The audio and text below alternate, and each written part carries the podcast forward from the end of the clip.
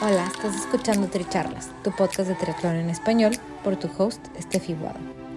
Este es un espacio donde triatletas y en ocasiones atletas de diversas disciplinas nos comparten sus experiencias y lecciones aprendidas. Además, podrás escuchar de expertos y o conocedores sobre temas que te ayudarán a potenciar tanto tu desempeño físico como mental.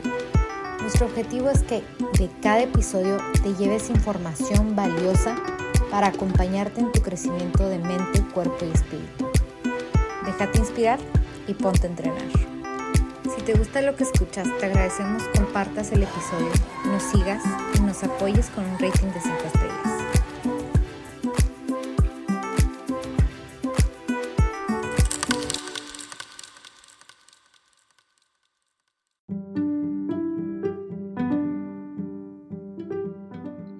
Bienvenidos al episodio 21 de Tricharlas, Pasión y Paciencia. Yo soy Estefi Guado y nuestro invitado del día de hoy es Alan Carrillo. Alan es triatleta profesional de largas distancias y coach del equipo de triatlón Freedom Multisport. A sus 27 años, Alan ha representado a México en carreras en todo el mundo y en nuestra charla nos contagia con su pasión por el deporte. Además, Alan nos inspira con su ejemplo a devolver al deporte a través de diferentes maneras. Una es como voluntario. Tras una lesión en 2019, Alan no se quedó fuera de la carrera por completo, ya que aunque no pudo competir, asistió como voluntario. La segunda manera es como guía. Este año, Alan fue guía de Marcos Velázquez, atleta invidente, en el Ironman de Cozumel 2020, ayudándolo a romper su récord personal a menos de 13 horas. Esperemos disfruten nuestra charla.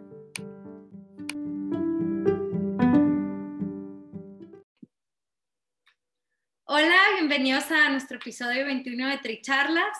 Hoy tenemos invitado especial a Alan Carrillo. Eh, estoy muy emocionada por, esta charla.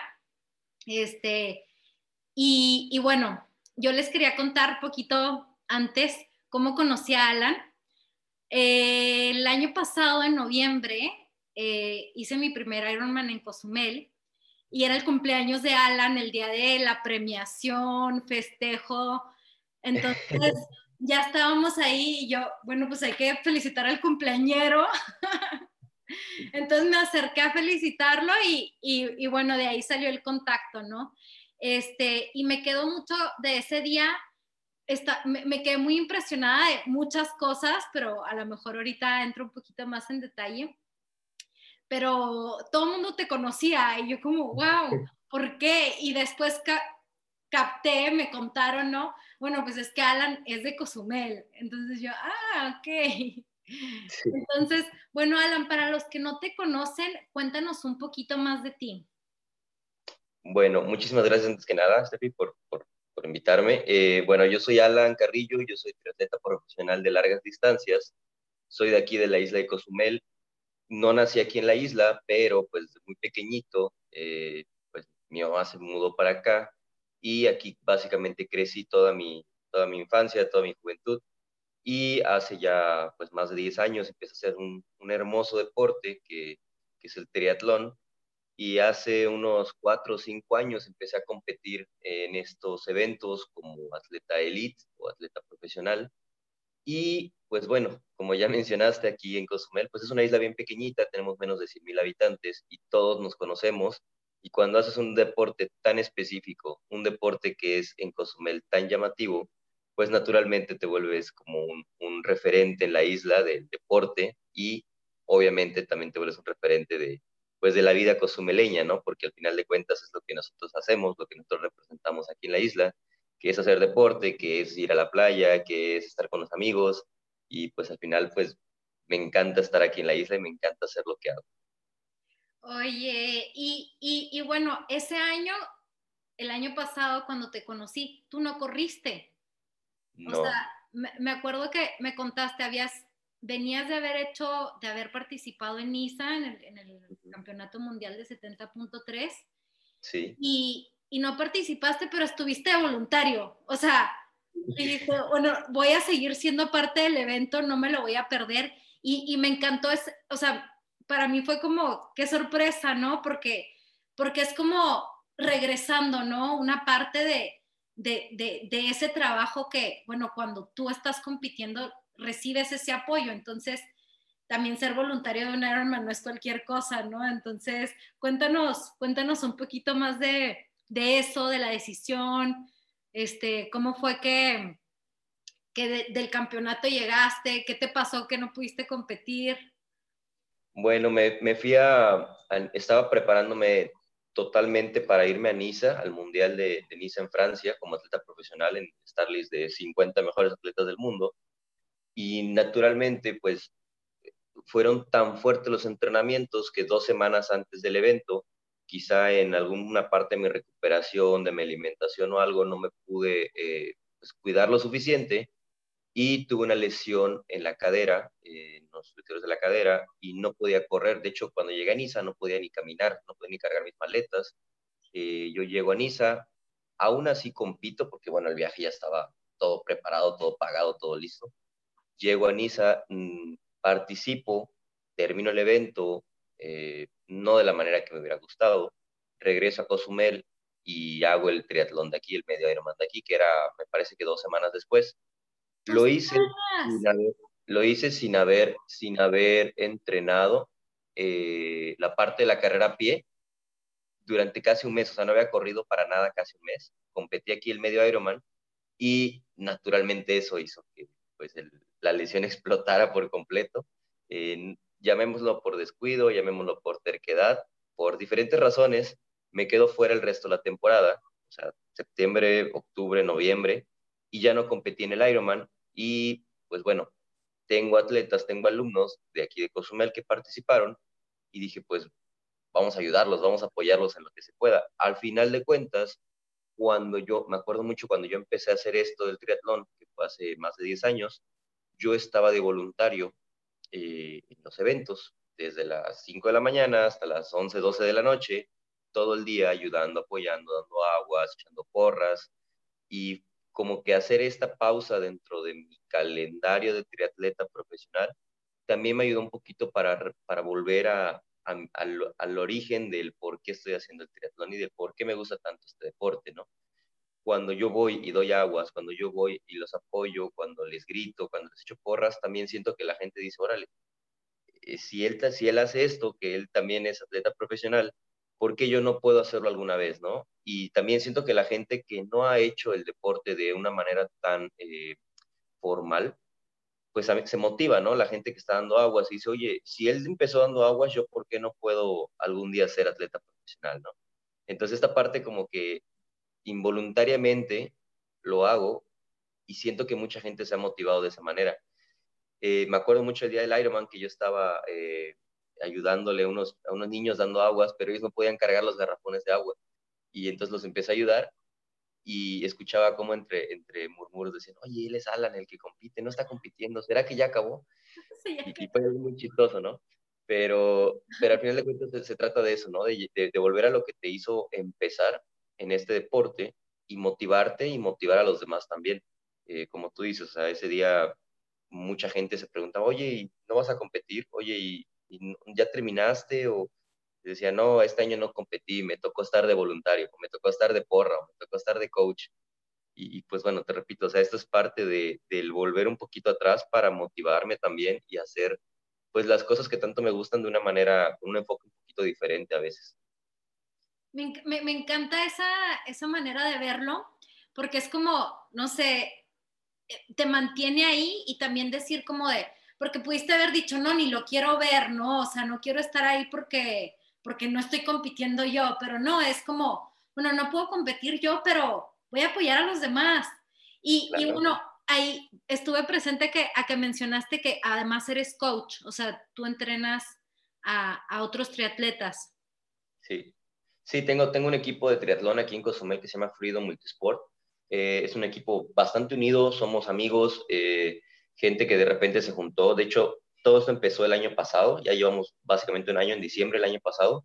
Eh, yo me separo del equipo en el que yo estaba antes, eh, del cual yo era parte, no era, no era dueño del equipo, y dije, bueno, yo quiero hacer algo que sea mío y quiero hacer algo que, que represente lo que yo quiero hacer, ¿no? Entonces me junto con unos amigos a los cuales les gusta hacer de todo, pero principalmente el deporte, y son gente que tiene familia, son gente que les gusta de repente juntarse los fines de semana, son gente que les gusta salir de viaje, y, le puse el nombre de Freedom porque al final de cuentas de eso se trata, ¿no? De hacer un poquito más eh, libre este tema del deporte y no, no, enfocarse tanto en únicamente entrenar, comer y dormir como pensarían que es la vida de un atleta profesional, que así viene siendo, pero también le podemos agregar eh, pues cuestiones de amigos, cuestiones de salidas al cine, cuestiones de salidas a, híjole, meter otros deportes y, y al final de cuentas pues esta, esta, esta gran carrera llamada vida eh, pues la estamos viviendo todos y todos la vivimos de diferente manera.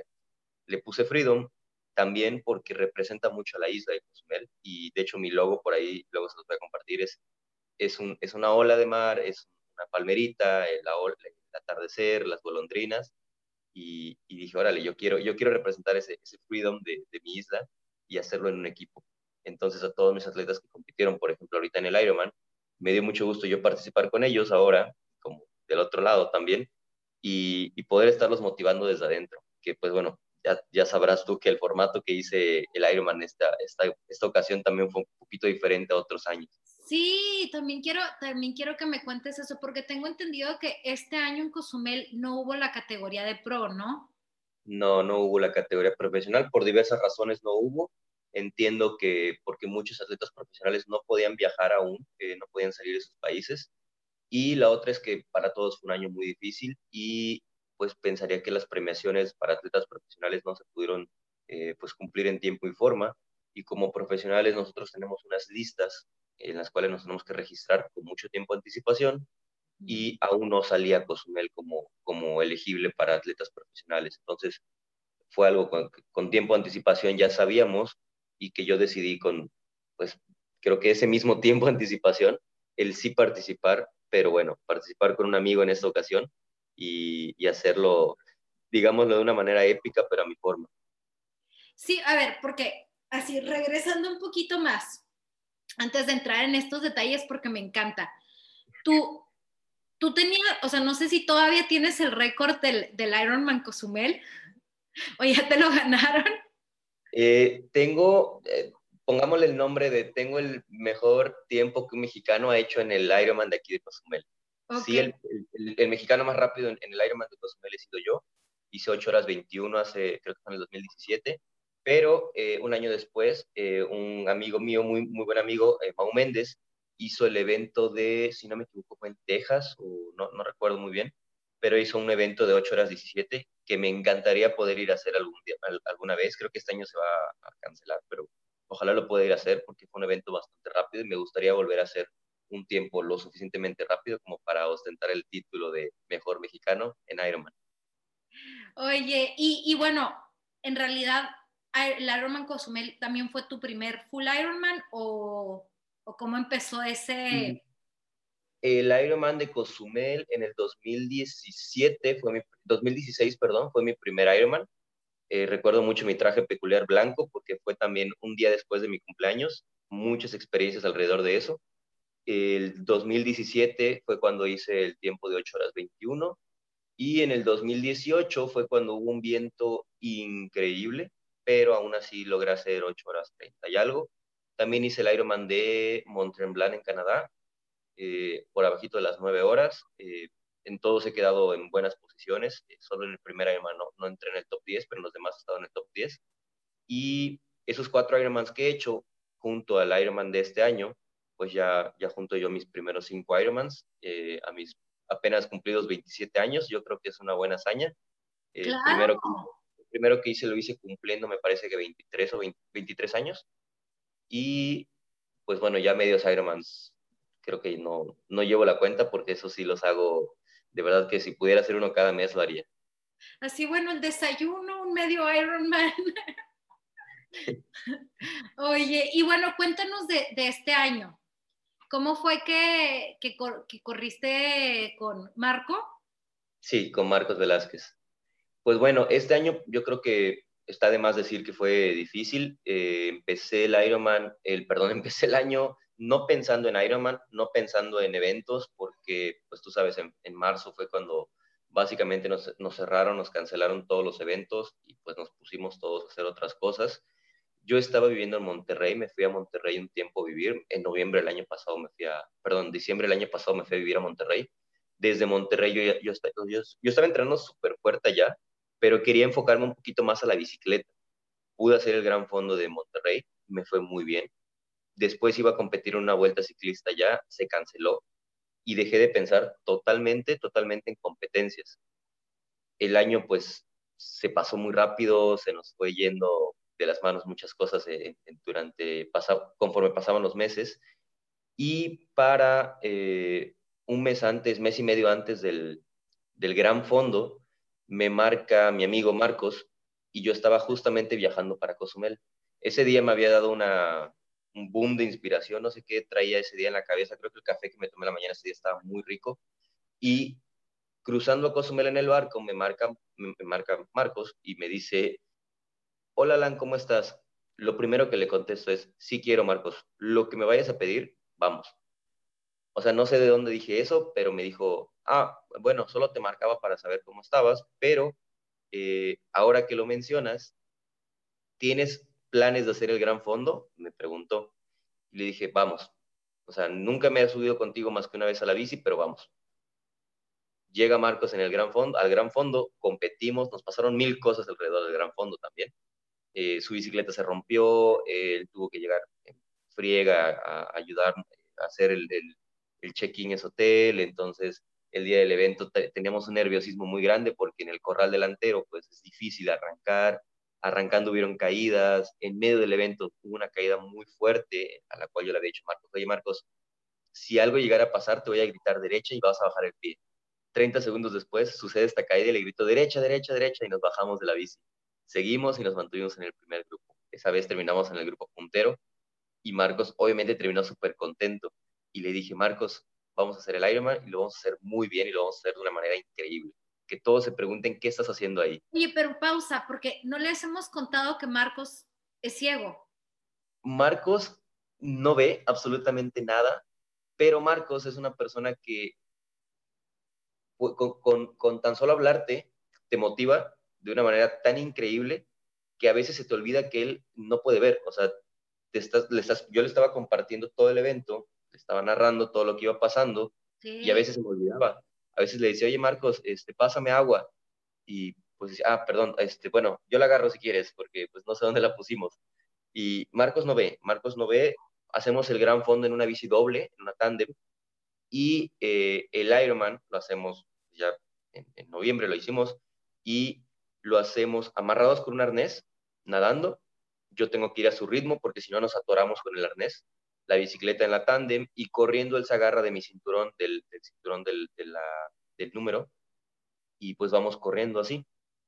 Yo nunca había hecho un Ironman con él, nunca había hecho un triatlón con él, solo habíamos hecho un evento hace creo que dos años en la bici, pero nunca habíamos tenido esa cantidad de horas arriba de la bici o esa cantidad de horas haciendo ejercicio juntos.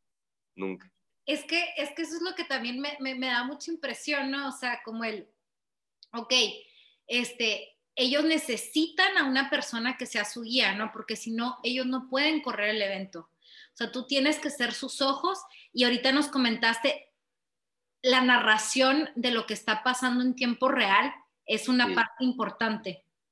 Sí, sí, porque aparte de todo, o sea, hacer un Ironman es difícil, pero yo creo que toda la gente hace el Ironman por diferentes razones y yo creo que en el caso de Marcos, Marcos ya había hecho Ironmans anteriormente con diferentes días, pero yo le decía a Marcos, Marcos, quiero que este Ironman no lo olvides nunca. Terminó en menos de 13 horas, él creo que siempre hacía cerca de las 15 o 16 horas, o en el límite de las 17 horas. Entonces le dije, Marcos, vamos a hacer este evento, tu evento más rápido, el mejor, el mejor evento para ti, lo vamos a hacer épico, vamos a hacer que toda la gente lo recuerde. Y yo le venía contando todo lo que iba pasando. Oye, Marcos, mira, aquí hay una persona que se paró porque le dio un calambre. Enfrente de nosotros vienen pasando los, primeros lugares. Ahí va la líder de las chavas. Eh, viene la mejor corredora de Cozumel aquí, o la mejor, el mejor mexicano viene pasando enfrente de nosotros, o te acaba de saludar tal persona, o, o sea, yo le iba platicando todo, y al final pude, pude recapacitar y decía, pues es que quizá Marcos también quería vivir la experiencia de un Ironman completa y saber qué es lo que sucedía alrededor y no solo ir corriendo literalmente a ciegas, ¿no? Entonces, él es muy bromista y me decía, yo confío en ti ciegamente. Y le decía, pues confía mucho en mí porque nos vamos a ir durísimo. Nos íbamos a ritmos que él nunca había manejado. Eh, creo que nunca en su vida había comido tanto en un evento y eso lo llevó obviamente a ser un buen evento porque nunca se le bajó la energía. Pero sí hubo momentos en los que me decía, ¿sabes qué? Estoy muy cansado, ya no puedo. Eh, me, va a dar un calambre. Eh, la experiencia yo creo que de Marcos fue bastante dura y le dije, es que esto es un Ironman. Un Ironman la gente termina gateando, la gente termina sufriendo, la gente termina... No quiero que sufras, Marcos, pero sí quiero que vivas la experiencia completa de hacer tu mejor evento. Cuando llegamos a la meta, naturalmente Marcos me abraza y me dice, gracias. Creo que nunca me había encontrado tan cerca de mis límites.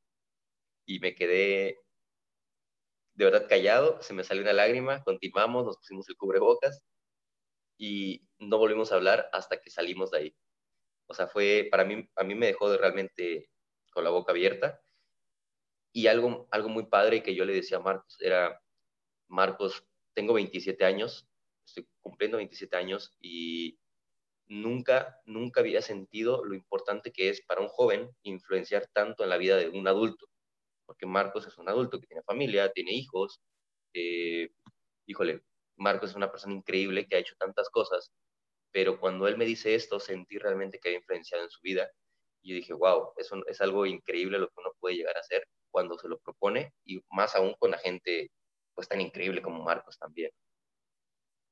Me encanta, me encanta, me encanta todo. Y, y, y, bueno, para ti, ¿cómo fue también? O sea, porque ibas a su ritmo, ¿no? O sea, ¿cómo es, cómo es esa experiencia de decir, ok, no, lo, o sea, no le puedo exigir más porque él tiene un pace. O, o, o, conversan antes de, de, la carrera como que usualmente es mi pace, tú tenías que ir viendo a ver a qué pace vas, porque en la natación es un poquito más complicado ir, ir tanteando, ¿no? O sea, a qué pace vas, o sea, cómo vas viendo.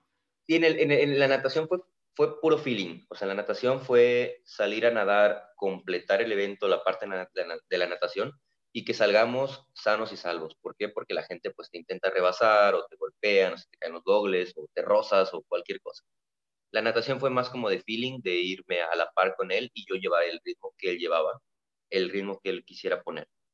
Cuando salimos del agua sí nos tardamos como 10 minutos más de lo planeado. Yo tenía todo muy planeado para esto, sobre todo por la comida. Cuando nos subimos a la bici le dije, Marcos, yo le voy a dar a tope lo que me den las piernas. Tienes que ayudarme pero no quiero que te quemes porque tienes que bajarte a correr un maratón bien. Cuando nos subimos a la bicicleta, tengo videos donde íbamos a 45 kilómetros por hora, yo agarrado de las barras y dándole durísimo. Y Marcos también se venía exigiendo, pero yo pensé que él venía más tranquilo. Cuando veo los ritmos que manejamos, los watts que estuvimos levantando, dije, wow, de verdad íbamos rápido, terminamos en 5 horas 10, me parece. Wow. Y dije, ok, creo que sí íbamos un poquito rápido. Nos bajamos a correr y le dije, Marcos, a partir de ahora tú pones el ritmo, pero por favor no vayas rápido, no vayas rápido porque es un maratón muy largo. Entonces empezamos la primera vuelta muy bien contentos, pero íbamos a un ritmo un poquito más rápido de lo esperado. Segunda vuelta, Marcos me empieza a decaer de ánimo, me dice, ¿sabes qué? Estoy cansado, eh, ya me duelen las piernas, ¿podemos caminar?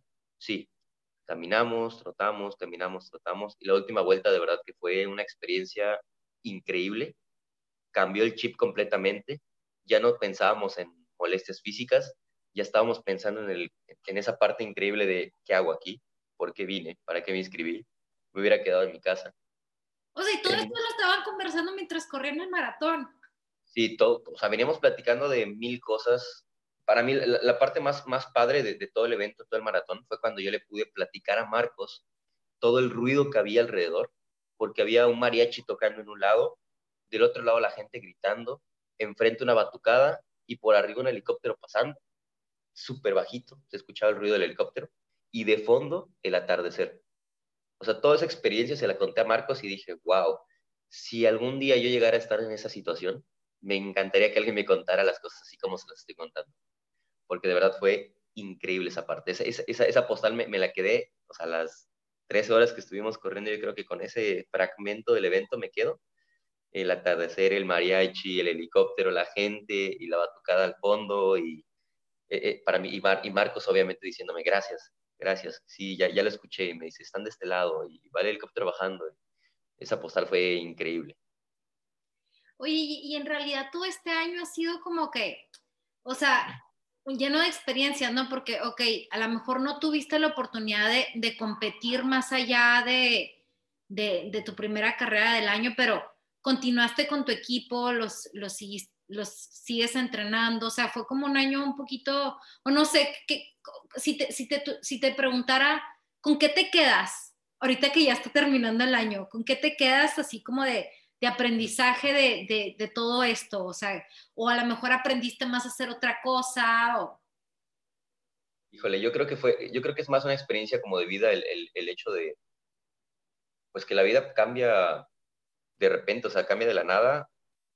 Platicaba con mi amigo Paco Serrano en Monterrey y le decía, o sea, estábamos planeando nuestro año súper fuertes y entrenando a tope y haciendo todo lo que nos gusta y de repente nos encierran ¿Y qué haces, no? Con todo lo que habías planeado, con todo lo que querías hacer, con todo lo que tienes, cosas materiales, que no puedes disfrutar porque estás encerrado en tu casa.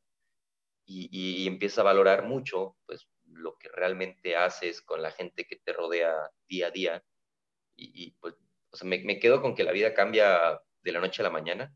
Y así como un virus vino y nos cambió todo el año a todos, y económicamente, y de temas de salud, temas familiares, porque igual muchas familias se unieron, pero también muchas familias terminaron destruidas por pasar tanto tiempo juntos, quizá. Entonces, yo creo que me quedo con esa parte de que la vida cambia y cambia cuando menos te lo esperas.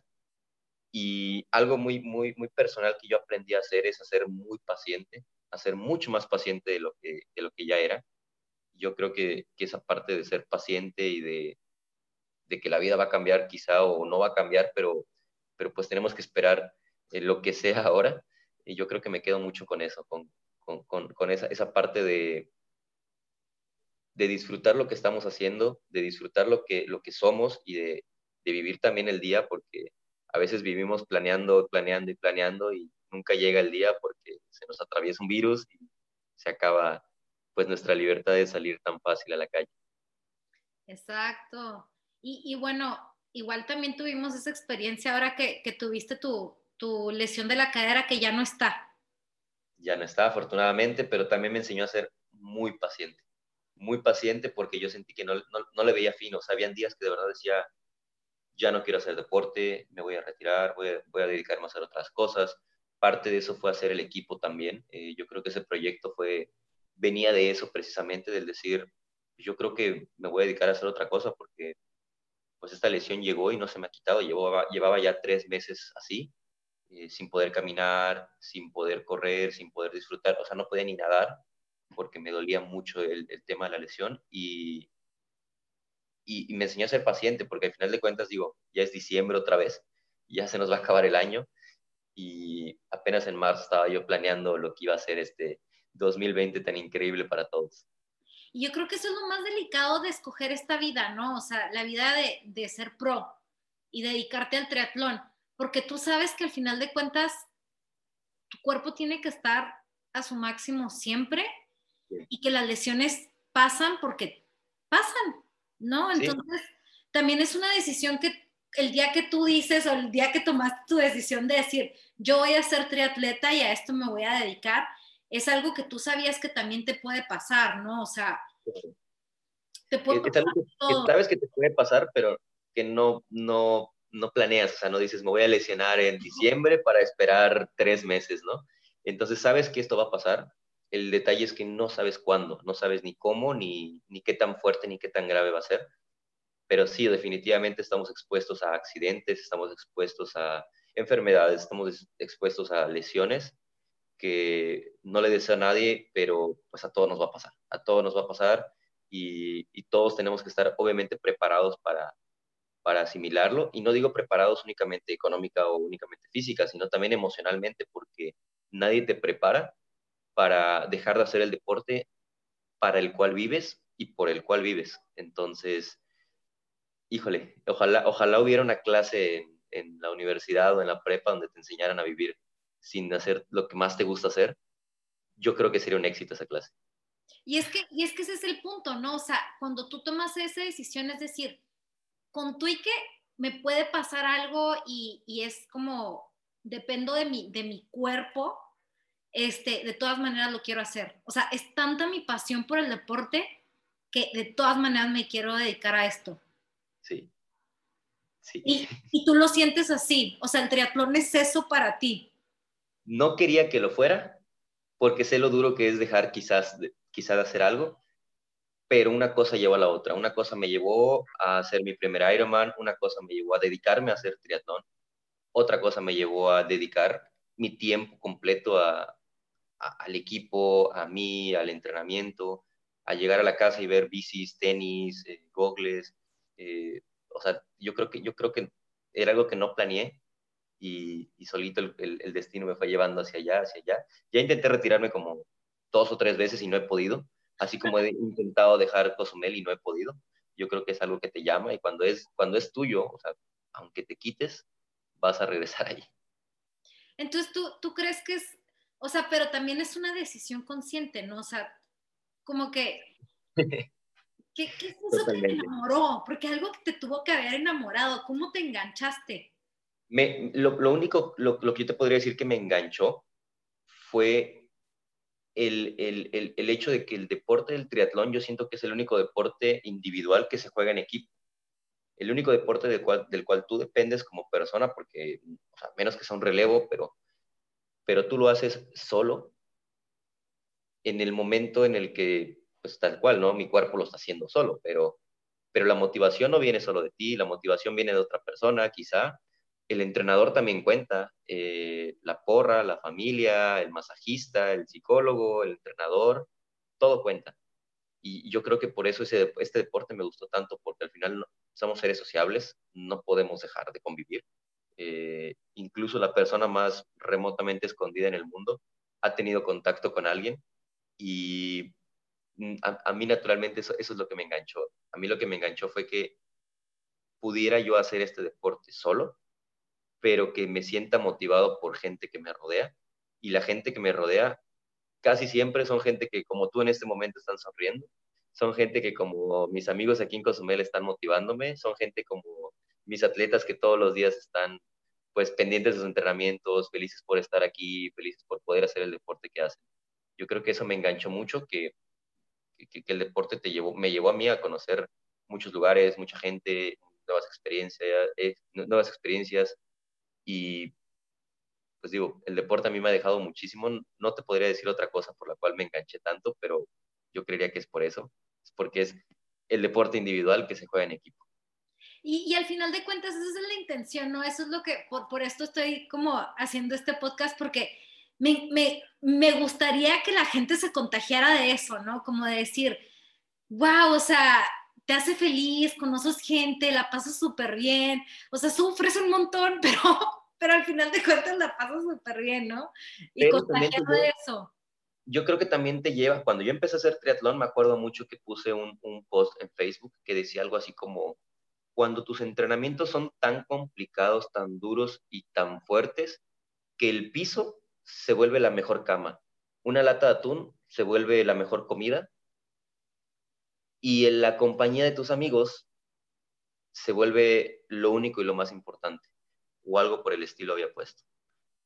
Entonces yo dije, wow, el deporte me hizo valorar los, las pequeñas cosas de la vida, los pequeños detallitos que, que de verdad me hicieron engancharme con este deporte hace más de 10 años. Y, y, y es, esos detallitos son los que te llevan a hacer cosas aún más grandes, ¿no? Porque a veces dejamos de valorar las cosas pequeñas, a veces queremos engancharnos tanto por tener la bicicleta último modelo, pero se nos olvida entrenar. Y, y el deporte de eso se trata. Puedes tener la bicicleta más cara del mundo, pero si no la mueves, no sirvió de nada la bici. Entonces, por eso, por eso es que yo creo que me enganchó tanto el, el deporte, por esos, esos detallitos a veces que no valoramos y que el deporte te hace sí o sí tomarlos en cuenta.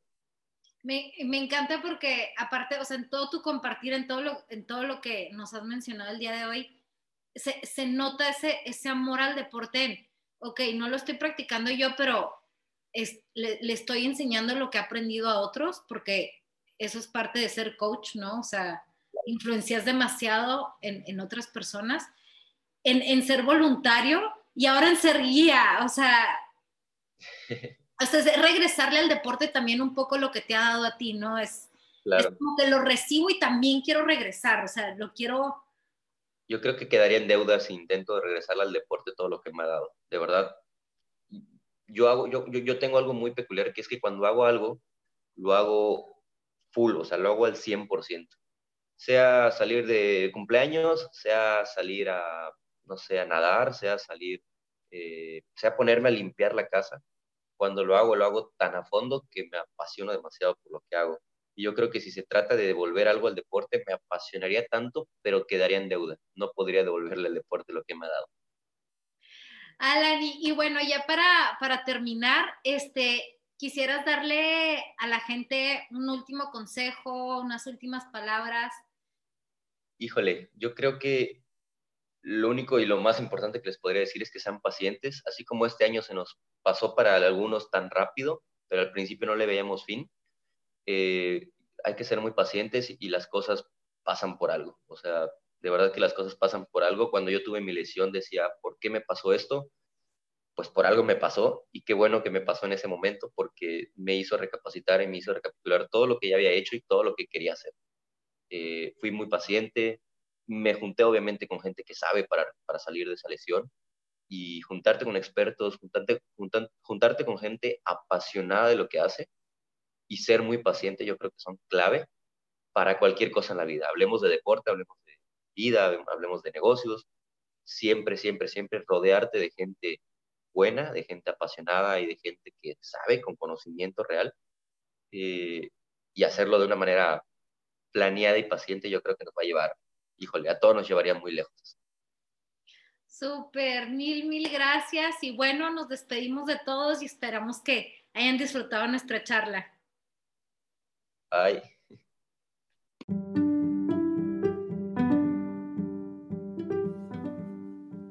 Gracias por ser parte de esta charla. Te invito a seguir siendo parte de esta comunidad de atletas que nos inspiran compartiéndonos sus lecciones de vida, siguiendo Tricharlas en Spotify o suscribiéndote en stepfromtheworld.com. Gracias por ser parte de esta comunidad de atletas inspirando atletas. Este espacio es traído a ustedes en colaboración con Ojana Triathlon, donde atletas de todo tipo nos comparten sus experiencias y lecciones aprendidas a través del deporte. Los invito a suscribirse al podcast y ponerse en contacto conmigo a través de la página en Instagram de Tricharlas, donde me pueden dar sus comentarios, sugerencias, si conocen alguna persona que tiene una historia para compartir con nosotros. Y estamos en contacto.